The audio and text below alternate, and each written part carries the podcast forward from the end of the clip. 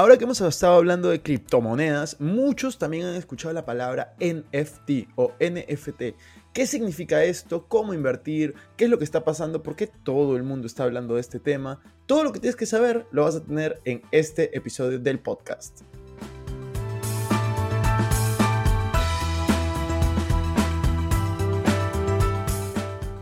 Amigos, ¿cómo están? Bienvenidos a un nuevo episodio de Invertir Joven. Mi nombre es Cristian Arens y les doy la bienvenida. Este podcast tiene como objetivo principal darte las mejores herramientas y los mejores tips para que aprendas a manejar tu dinero. Aquí creemos en la importancia de la educación financiera como medio para alcanzar tus metas y tus sueños. Recuerda que en este programa siempre hablamos de inversiones, finanzas personales y de emprendimiento. La frase de este podcast es, el dinero es un excelente esclavo, pero un pésimo amo. Aquí van a aprender a hacer que el dinero trabaje para ti, para que tú puedas tener más tiempo y energía en hacer las cosas que realmente te gustan y te apasionan. ¿Qué son los NFTs? Los NFTs en inglés o NFTs en español vienen del inglés Non-Fungible Token, que significa activos digitales no fungibles, es decir, son activos que no pueden reemplazarse fácilmente por otros. Para poner un ejemplo muy claro, un activo fungible puede ser un billete de 100 dólares, mientras que un activo no fungible podría ser la Mona Lisa, que es un cuadro bastante reconocido. Para comprender mejor este concepto puede resultar útil realizar una comparación con lo que son activos fungibles.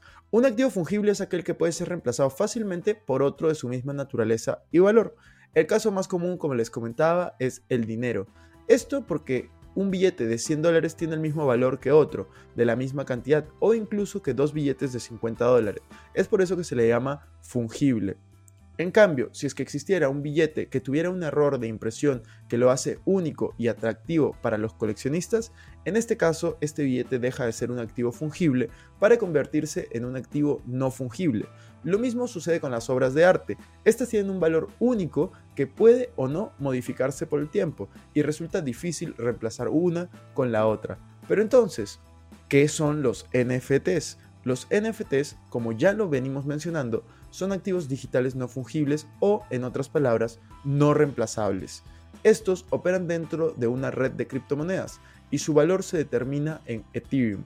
Ethereum, como les he mencionado en un episodio anterior del podcast y también en algunos videos de YouTube, es la segunda criptomoneda de mayor valor o capitalización de mercado, solo después de Bitcoin.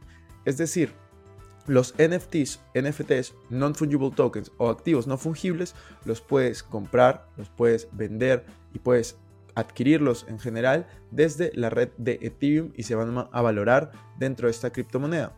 Hasta este momento los NFTs son obras digitales, coleccionables, títulos de propiedades digitales o derechos de autor. Pero poco a poco este mundo de NFTs se está desarrollando cada vez más rápido y se están incorporando dentro de plataformas como videojuegos. Sin embargo, lo que más se ha producido y llamado la atención hasta este momento han sido las obras de arte y coleccionables. Pero entonces, ¿cómo se originaron estos NFTs?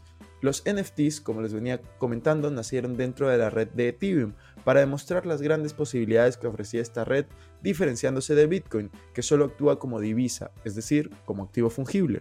Dentro de esta red, hablando de Ethereum, existe entonces la posibilidad de crear tokens que se encuentran dentro de este sistema de blockchain y pueden comercializarse con esta moneda, Ethereum.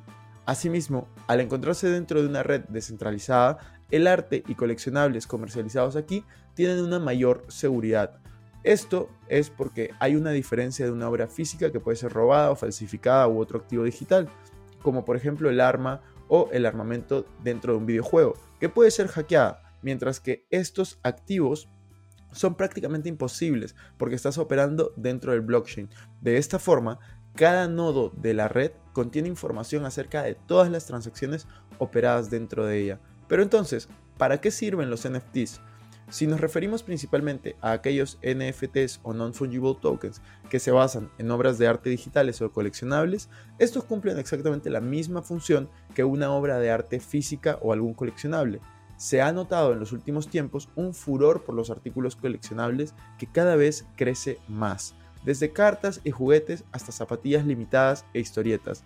El mercado del coleccionismo es cada vez mayor, Recientemente se ha visto un gran interés por las cartas coleccionables de la franquicia Pokémon, en particular las más antiguas, y esto ha sido liderado por el youtuber y creador de contenido Logan Paul. Esto también aplica ahora para lo digital, porque estos ítems han ido incrementando su valor y han generado una comunidad de coleccionistas interesados en conservar estos artículos.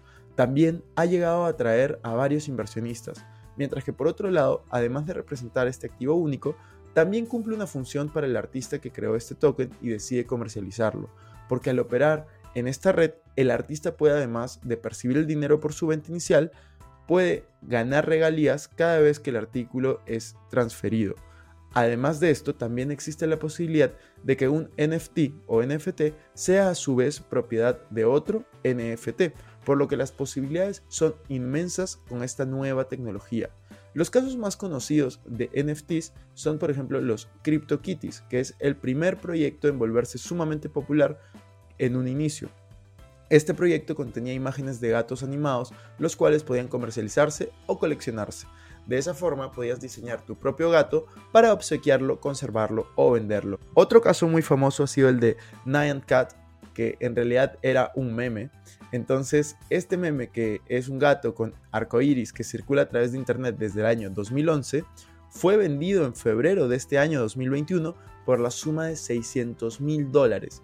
De esta forma, el comprador obtuvo el único y original certificado mediante el cual se hacía dueño del meme o en este caso del gato.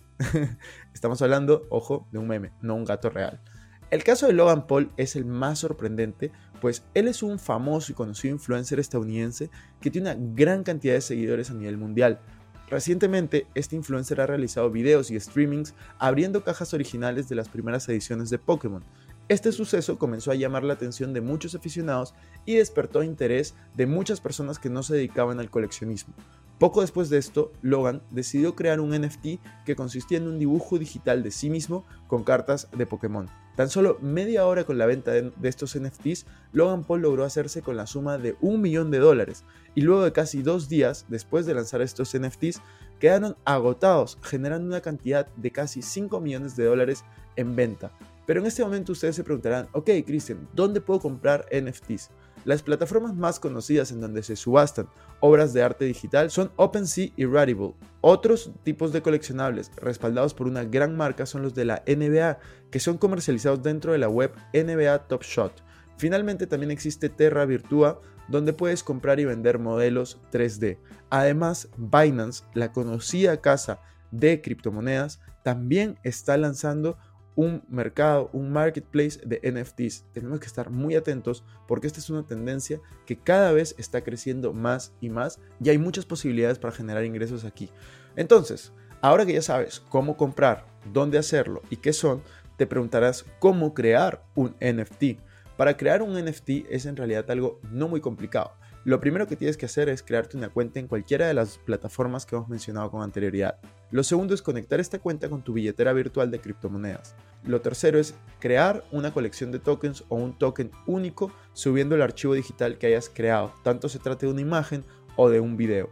Si es que te interesa más este tema de NFTs, invito a que dejes en los comentarios las preguntas que puedas tener para poder hacer una segunda edición o para invitar a un experto en el tema a que hable en una siguiente edición de este podcast. También recuerda que si te ha servido esta información, puedes compartirlo para poder ayudar a más personas. Recuerda si lo compartes, etiquétanos para poder saber que te gustó y sobre todo poder agradecerte personalmente. Muchas gracias.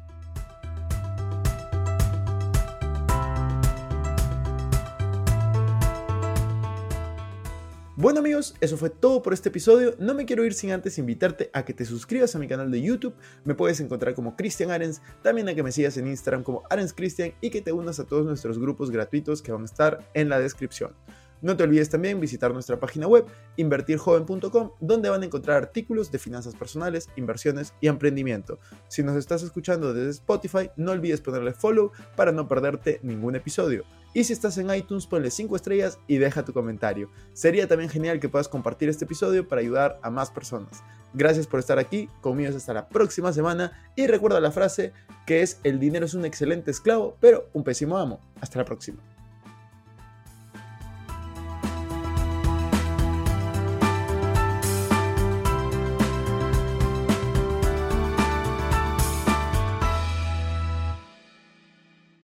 Este es un podcast producido por Explora.